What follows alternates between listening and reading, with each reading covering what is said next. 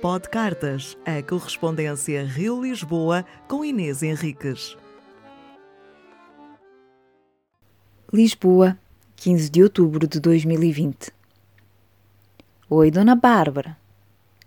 Sabes que palavra me ocorreu assim que terminei a tua carta? Coragem. Coragem por usares a palavra preto numa época em que é quase sacrilégio. Talvez aí não tenha um sentido tão duro como cá, não sei. É uma época em que temos de pensar seriamente no que podemos ou não podemos dizer, com que adjetivos podemos adornar certos nomes. É também um tempo em que, ao mesmo tempo, e passo a redundância, me congratulo por se começar a perceber que as palavras, a linguagem, podem mudar uma sociedade. Só que, ao mesmo tempo, a minha cabeça dá um nó, porque a linguagem deveria ser fluida. Pensada, claro, mas fluida.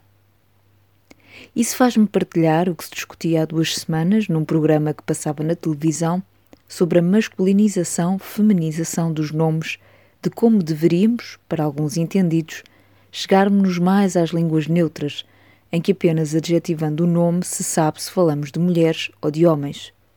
Como repórter, por exemplo, que no caso se daria pelo artigo definido. No inglês, eles usarão sempre male or female. De que forma as palavras se infiltram em cérebros estigmatizados e lhes dão a volta? E dei por mim a pensar de que forma isto me limita no dia a dia, e para já não cheguei a conclusão nenhuma. Parte de mim ainda pertence a uma minoria que luta, a de ser mulher, e por um lado sou das letras, amo jogar com elas deveria ser mais sensível a uma supermasculinização da oratória. Ou nem deveríamos ficar tão focados nas palavras e pensar só nos atos. Será que o mundo se quer todo neutro? Teríamos assim mundo neutro. Estamos preparados para matar o A e o O? Doces letras, por imposição dos falantes, iremos proceder ao vosso aniquilamento. Pum!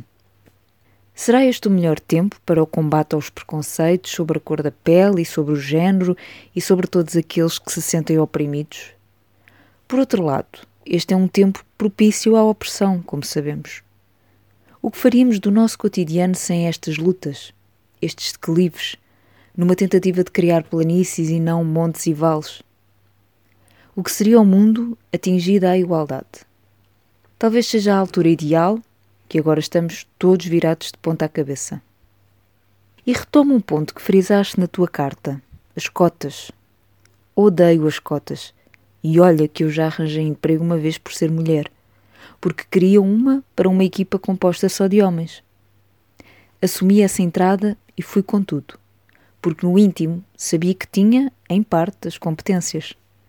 Estes dias foram intensos no que à nossa luta diz respeito. Olha que coincidência. Durante estes dias tem por aqui a festa do cinema francês, um habitué já.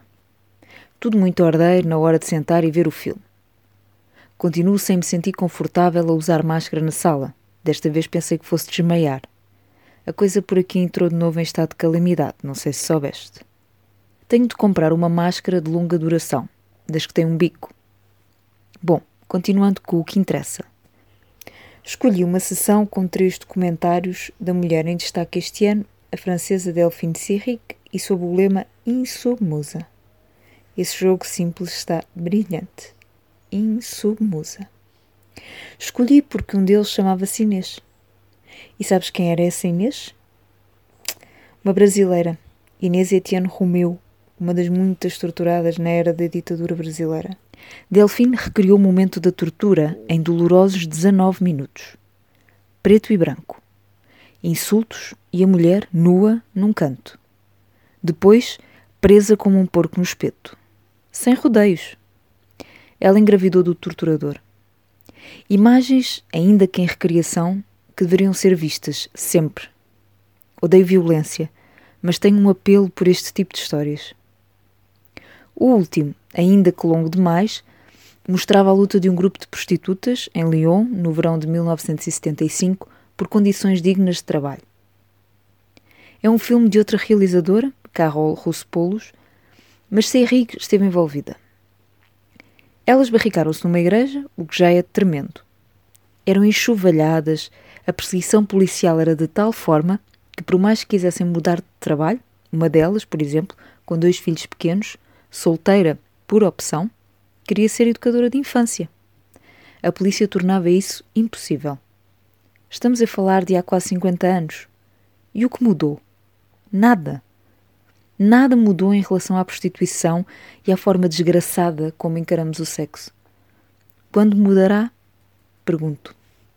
De cada vez que me coloco frente a frente com estes trabalhos, entendo como me faz falta contar histórias e como, levada pelo teu gosto, fui escutar mais mulheres falarem sobre Eliane Brum.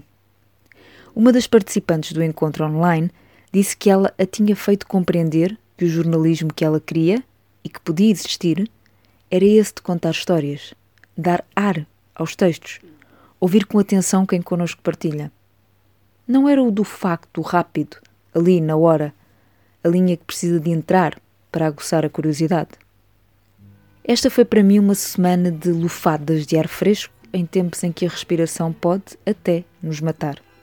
Enquanto redigia a missiva, escolhi uma diva para me acompanhar. Juliette Greco, chará do meu alter ego, trilha sonora da minha vida parisiense e que de tons em tom recupero.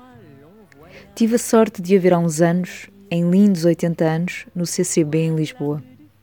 Última sobrevivente dos borbulhantes anos 60, dos pensadores, dos combatentes e resistentes. O idílio para quem gosta destas coisas. Greco cantava Il n'y a plus d'après.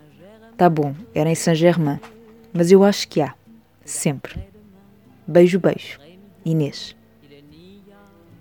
PS. Hoje sou eu quem te deixa um pós-scriptum. Durante anos, intervalei o cheiro de baunilha com o de coco. Sabes, aquelas fragrâncias para usarmos. Ainda hoje há quem me associe ao cheiro a baunilha. Não acendo muitas velas, mas acendo incenso e posso garantir-te que o de baunilha está entre os cheirinhos bons. Também não tomo vinho, nem quando estava sozinha, que um copo ou taça, como tu chama, já me adormecem. Pode-se dançar com chá? PS2. Quanto à música, concordo contigo. Somos invadidos pelos Estados Unidos, mas o jazz e os blues que nos dão. Então, neste tempo que vem mais frio, são um bálsamo para mim abençoados. Cabe-nos ser exploradores e ir na trilha dos sons que nos fazem felizes.